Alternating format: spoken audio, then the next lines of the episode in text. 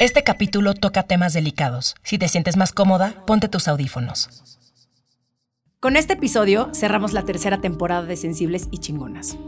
Y este es un capítulo distinto a lo que solemos hacer. Para empezar vamos a tocar temas muy fuertes y además el formato es un poco distinto. Es casi como si fueran dos podcasts en uno y te quiero platicar por qué. Eh, como seguramente sabes, me gusta mucho leer y me topé con dos libros que me volaron la cabeza.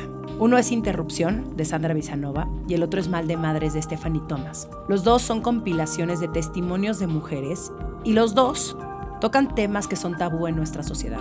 El primero habla sobre experiencias de aborto y el segundo sobre madres arrepentidas. Así que quise entrevistarlas porque me parecen temas de los que sí o sí tenemos que empezar a hablar. Y grabamos estas entrevistas antes de que el Roe vs. Wade fuera derogado en Estados Unidos y por eso me parece importantísimo alzar la voz. Fue un reto para todas porque además tuvimos que traducir del francés y buscar una conversación que fuera lo más fluida posible. Así que aprovecho para agradecerle mucho a Olivia García Pato por la traducción y recordarte a ti que escuchas este podcast que nos califiques y nos des like para que este podcast pueda llegar a muchas más mujeres. ¿Por qué nos cuesta tanto trabajo conciliar nuestra parte vulnerable con nuestro poder? ¿Cómo manejar el trancazo de la adultez? ¿Qué significa ser mujer hoy? Lo dije muy falso, ¿no? Está en ti agarrar las riendas de tu vida y salir de tu zona de confort. Desde atreverte a cumplir tus metas hasta aprender de quienes no son como tú. Yo soy Romina Sacre y te doy la bienvenida a Sensibles y Chingonas, un podcast donde se vale hablar de todo, sin miedo a ser diferentes.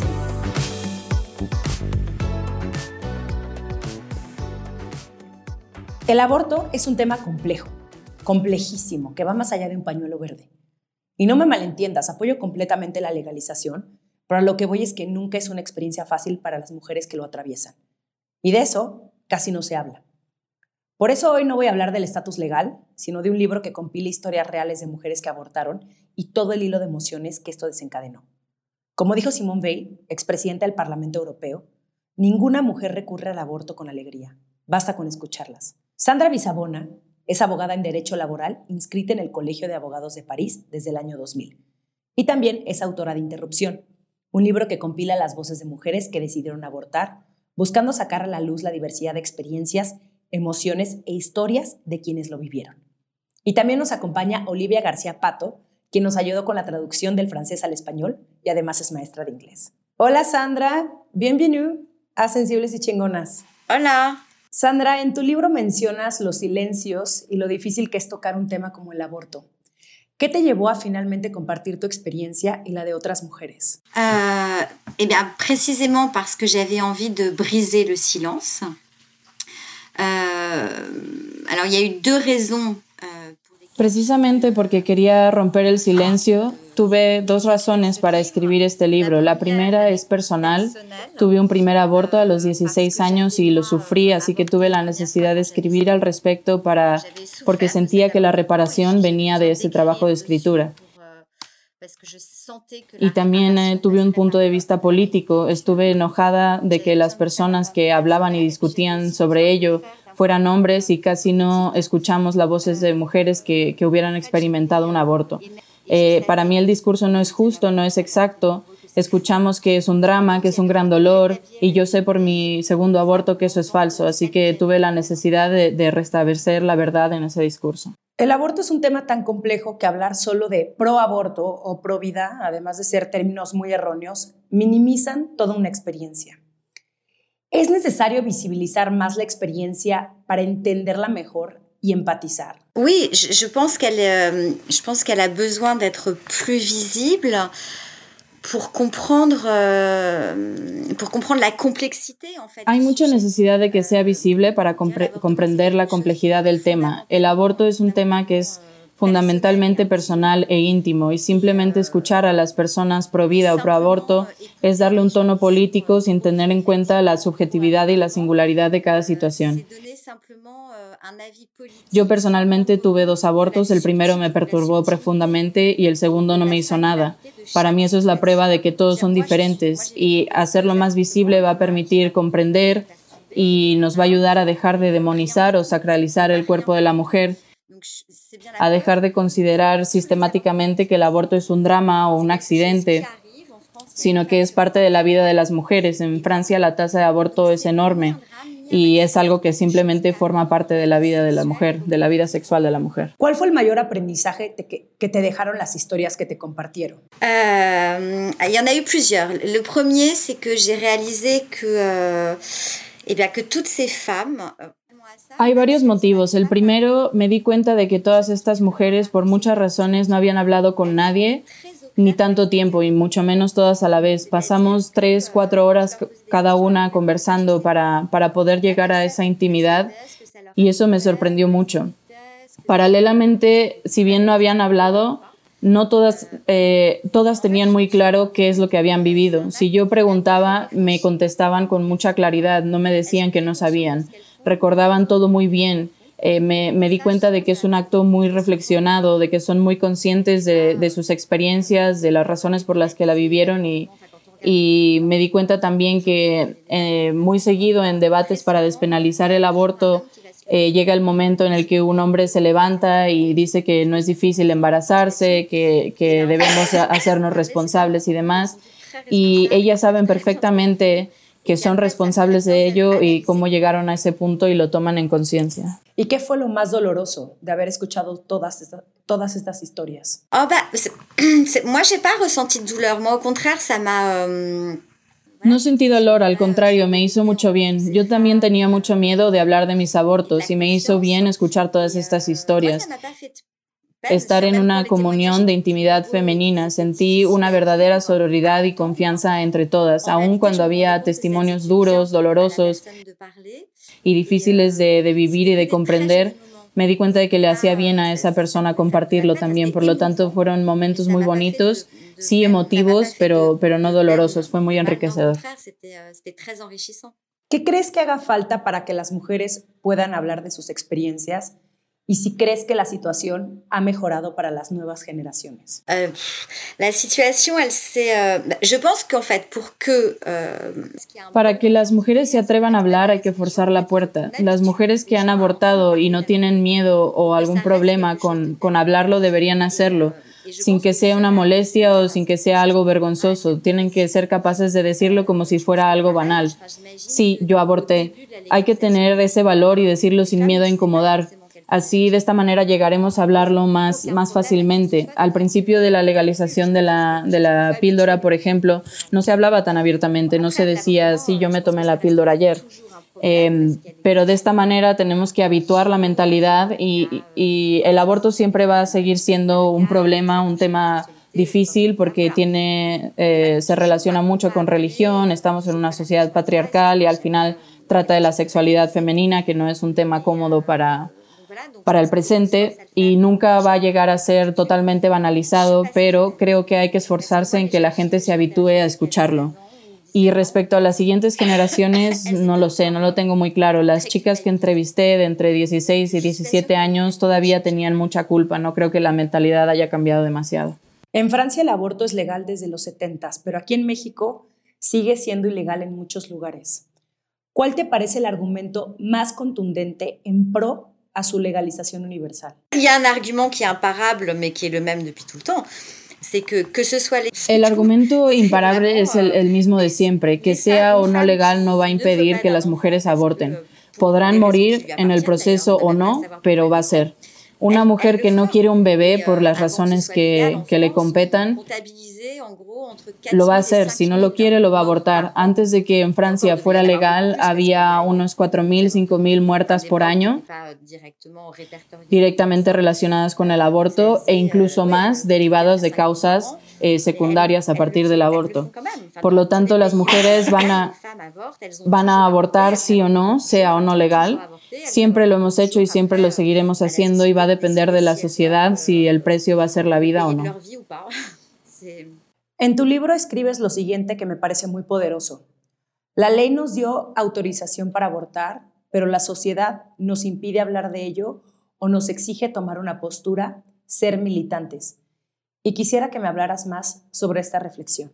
Euh, en fait, cette réflexion, elle m'est venue euh, un jour où euh, où euh, mon livre euh, Esta reflexión eh, me vino un día al, al, origen, cuando mi libro todavía eran solamente los testimonios y mi historia. Cuando estaba en ese estado lo propuse a editoriales y una de ellas lo rechazó diciendo que estaba muy bien pero que, que, no tenía ningún interés porque no se posicionaba. Eso me puso en un estado de cólera, no lo creía posible. Al inicio yo quería limitarme a transcribir sin, sin plasmar mi, mi opinión personal. Evidentemente estoy a favor del aborto porque de lo contrario no hubiera escrito este libro, pero no quería eh, fusionar mi propia creencia con las historias que recibí. No quería ser militante, no quería ser política. Pero me fui dando cuenta de que todo lo que tiene que ver con la mujer eh, no se puede hablar de forma neutra. En Francia hay una frase muy eh, popular que se usa a menudo por, por las feministas, que es lo personal es político. Y sobre todo hablando de la sexualidad eh, de la mujer, hacemos política y me di cuenta de que efectivamente eh, es, es inevitable. Sandra, si pudieras hablar con tu yo de 16 años, con toda la experiencia que ahora tienes, ¿qué le dirías? Um, uh, c'est une jolie question. Euh, Yo le diría, si me permiten ser vulgar, que los mandes a la mierda, que no te dejes culpabilizar, que no te dejes responsabilidad y que lo vivas como quieras. Sandra, muchísimas gracias. Eh, muchas, muchas gracias por, por, tu libro. Mira, aquí está. Eh, espero que si algún día nos conocemos me lo tienes que firmar. Merci, beaucoup. Eh, es un grandioso libro. Beaucoup. Estás escuchando Sensibles y Chingonas. En un momento regresamos. Suscríbete a nuestro newsletter, en donde tendrás contenido exclusivo de cada capítulo. Lo encuentras en sensiblesychingonas.com, diagonal N-E-W-S-L-E-T-E-R.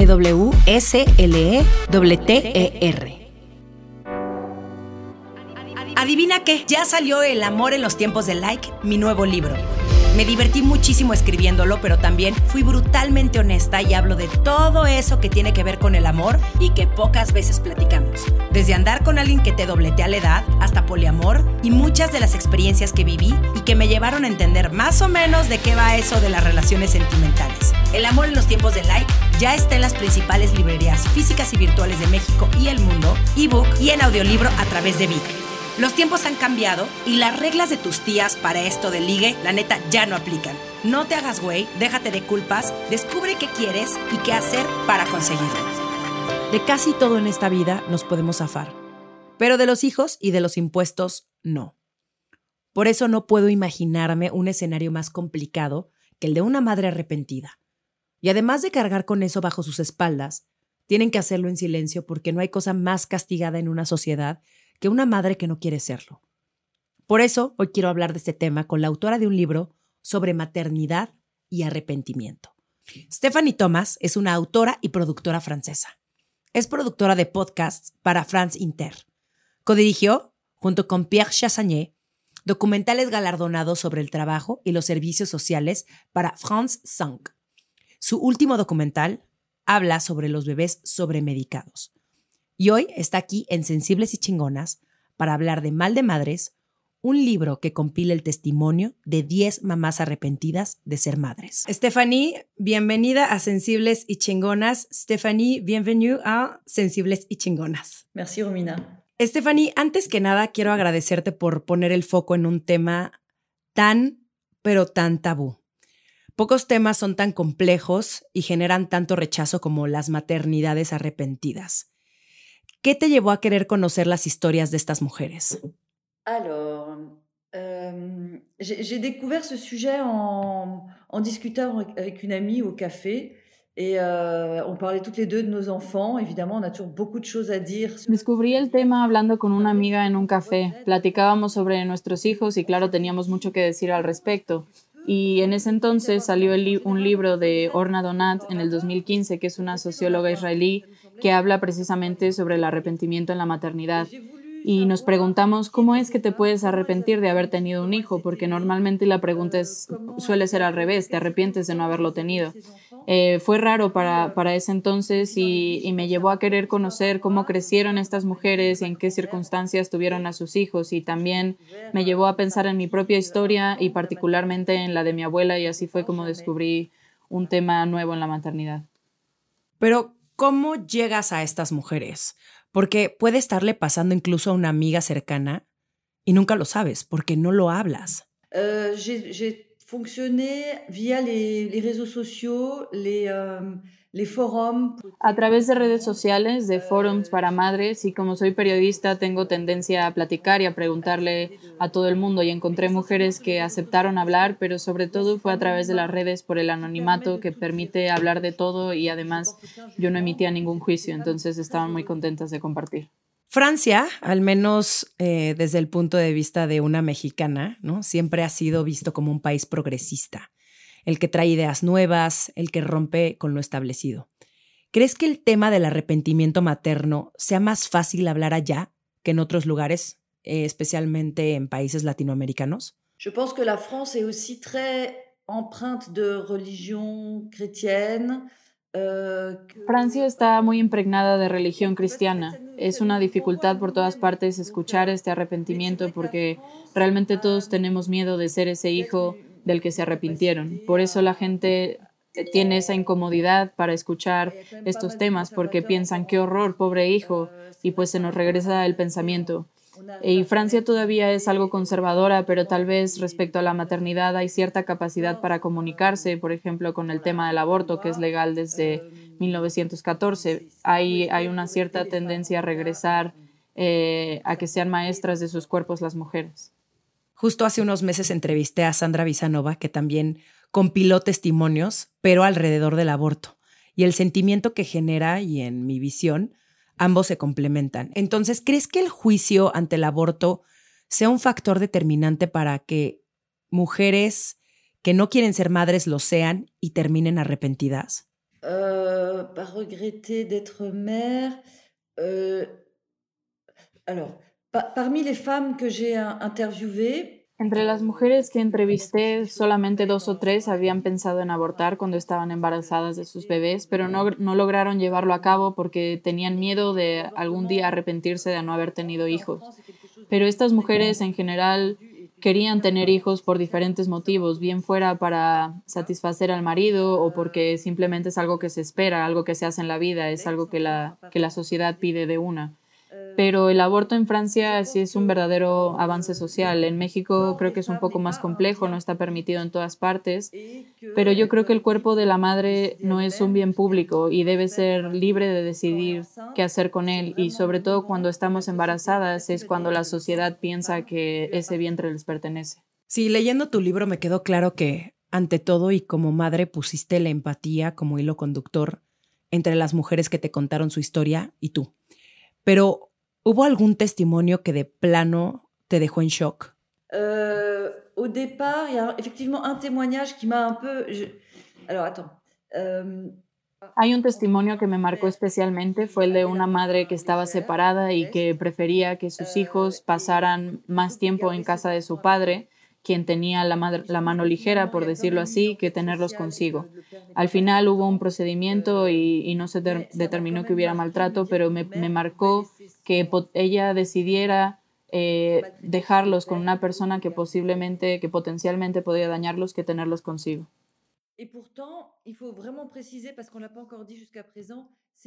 Hay que precisar, porque no lo hemos hecho hasta ahora, que estas mujeres aman por sobre todo a sus hijos. El arrepentimiento no tiene absolutamente nada que ver con el amor que sienten por ellos. Y son madres que invierten muchísimo en la relación con sus hijos y en hacer un buen trabajo.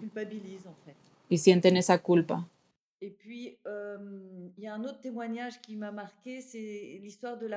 Hay otro testimonio que me marcó mucho, una madre que adoptó un bebé en Nepal eh, desde que era muy chiquito y durante el primer año se ocupó súper bien de él, pero no lograba crear ese vínculo. Eh, ella sentía que, que, le quemaba la piel y no logró entrar en contacto con este hijo hasta que él tuvo casi 5 o 6 años y, y, pues su arrepentimiento era, era epidérmico. En tu libro tocas temas muy fuertes y uno de ellos es el hecho de que las madres hoy están más solas que nunca Antes podían dedicarse solo a ello y lo hacían junto con otras mujeres. Ahora las madres están solas con una carga inmensa y demasiadas expectativas encima. ¿Qué papel crees que juega el Estado en el, en el arrepentimiento de algunas madres? Ah oui. Eh bien, disons que l'État, les, las mujeres están hechas naturalmente para tener hijos, según el Estado. Es algo normal y natural en el proceso para mantener a la humanidad. Entonces, el Estado está organizado de manera que todo está puesto para que las mujeres tengan hijos. De por sí se presiona se presiona el tiempo. Cuando tienes 25 años ya te dicen, oye, ya es hora de tener un hijo, ¿no? Y una vez la mujer se embaraza, se convierte en un bien público. Le tocamos la panza, y en Francia al menos todo, todo está organizado para que puedan eh, ir a la guardería y demás. Y tus padres, tus amigos, tu pareja, todos te hacen creer que la maternidad es algo fantástico, algo hollywoodiense, pero no es el caso para todo el mundo. También eh, hubo el movimiento como de derrocar este mito, porque la maternidad es un derecho que sufre un choque muy vertiginoso entre hombres y mujeres, porque los hombres son muy dependientes de las mujeres para tener hijos y, procrear. Em, y sobre el mismo tema, pero con otro enfoque. En tu experiencia, después de escuchar estas historias, ¿crees que el hecho de que la crianza se viva a solas sea un factor de arrepentimiento o eso no tiene nada que ver? Es algo frágil.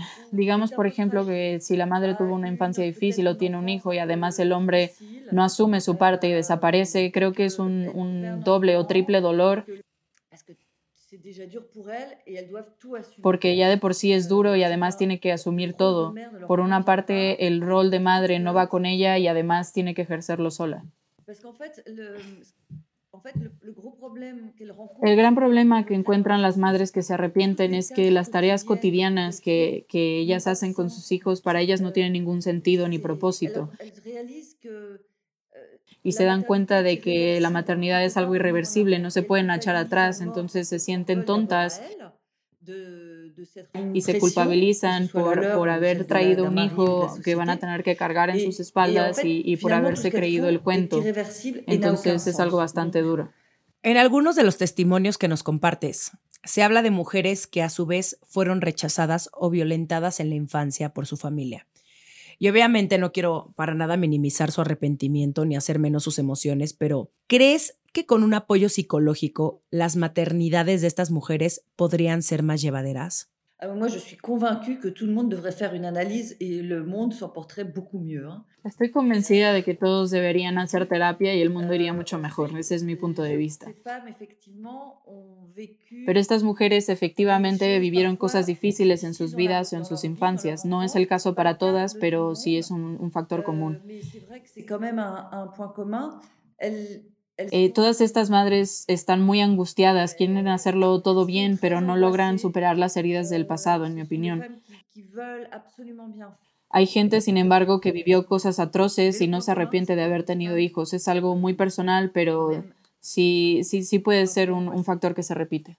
¿Se te ocurre alguna manera de alzar la voz y concientizar a la sociedad sobre el hecho de que cientos de mujeres no quieren ser madres y terminan siéndolo por presión social o por la presión religiosa o familiar? Bah, je, alors, je, je, pense que la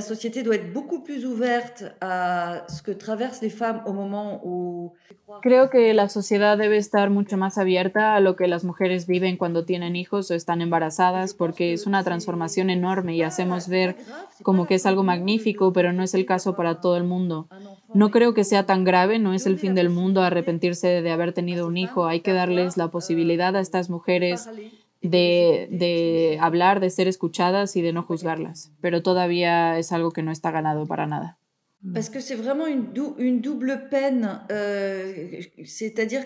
Porque realmente se trata de un sufrimiento doble, porque por una parte se arrepienten y por, y por otra deben callarse, y eso es algo muy duro. Yo pienso que incluso cuando los niños ya son más grandes se les puede hablar del tema. En tu libro dejas muy claro, y, era lo que mencionabas hace unos minutos, que no porque se arrepientan de ser madres significa que no amen a sus hijos con todo su ser. Y para algunas personas esto puede ser contradictorio. ¿Podrías profundizar un poco más en este tema? La maternité est quand même un lieu où on rencontre énormément d'ambivalence. La maternidad es un lugar donde encontramos muchísimas ambivalencias. Amamos a los hijos y al mismo tiempo nos enervan. Es un lugar donde los sentimientos son muy fuertes, son múltiples y son exacerbados. El arrepentimiento para estas mujeres eh, supone que, que, sus hijos sean extraños para ellas, no logran crear este vínculo y por tanto se ocupan súper bien de ellos porque son mujeres responsables y lo aman, pero no sienten ese vínculo natural del que, del que se habla desde que son bebés. Eh, aparentemente no es tan fácil lograrlo para todo el mundo. Y el amor no tiene nada que ver porque quizá este vínculo se puede lograr en algún momento, pero bien podría tratarse del hijo del vecino, del hermano, que no lo sienten tan propio. Y pues no es un sentimiento que sea igual para todo el mundo. Entonces, por ejemplo, a ellas les incomoda decir mi hijo o mi hija y quieren que crezcan muy rápido. Y puis aussi, euh, ces femmes n'attendaient pas forcément quelque chose de la maternité. También estas mujeres eh, no esperan necesariamente nada de la maternidad, pero se sienten decepcionadas. En las entrevistas pude comprender que tal vez esperaban que, que este hijo supliera algún vacío o arreglara alguna herida o aliviara algo, pero pues realmente sabemos que eso no es así. Después de hacer este libro, tú tienes mucha más experiencia en el tema que muchas de nosotras. ¿Se te ocurre algún consejo o ayuda que podríamos brindarle a alguna amiga que está pasando justamente por esta situación? Alors c'est très marrant parce que j'ai euh, depuis la sortie du livre, j'ai plusieurs es gracioso porque al sacar el libro varias amigas se acercaron a mí y me dijeron, ¿por qué no me entrevistaste? Yo me arrepiento de haber tenido a mis hijos y nunca lo he contado, pero ahora que te interesas quiero hablarlo. Y yo decía, no me digas, ¿te arrepientes de ese bebé tan lindo que yo conozco? Pues sí. Y mi consejo es que mientras más se hable en medios, entre nosotras, y nos cuestionemos, nos hagamos preguntas entre amigas, será la única solución para que este sentimiento, el arrepentimiento de la maternidad, entre en la, en la esfera colectiva del pensamiento de la maternidad. Y yo siento que este libro me marcó en el sentido en que cada vez que entrevistaba a estas mujeres, me regresaba a mí misma, a mi relación con mi hija, a mi abuela, y yo decía, soy malísima como madre, no hago pasteles, no hago actividades todo el tiempo, no me implico tanto en la sociedad y en cambio ellas sí, ellas son increíbles en ese sentido. Sí, sobre todo porque hay como em, características, ¿no? Que se supone que debes o no debes de hacer cuando eres madre. Entonces también entramos al debate de qué es ser una buena madre y qué es ser una mala madre, porque todas pensamos que deben de caber en la misma caja. Oui, on est très très euh, prisonnier de, du mythe de la bonne mère. Euh, Somos prisioneras de los mitos de, del concepto de buena madre. ¿Qué significa ser buena madre? Eh, también existen padres, por ejemplo, que están sujetos a esta presión, a, a esta idea social de cuáles son los estándares de buena madre. Totalmente de acuerdo. Stephanie, muchísimas gracias por tu tiempo y por todo lo que nos compartiste. Eh, ¿Dónde te puede encontrar la gente? Además de que ya eh, tu, libro, tu libro Mal de Madres está disponible en todas las librerías en, en México, en Amazon. Eh, ¿Dónde más te pueden encontrar? no, alors je suis très très mauvaise pour ce genre de truc. Soy muy mala para eso, pero me pueden. y puis me pueden seguir en France Culture y no tengo Instagram, pero sí tengo Facebook. Muchísimas gracias. Merci, Romina. Esto fue Sensibles y Chingonas. Síguenos en Instagram y Facebook como Sensibles y Chingonas. Y no olvides suscribirte a nuestro newsletter en sensiblesychingonas.com, diagonal newsletter.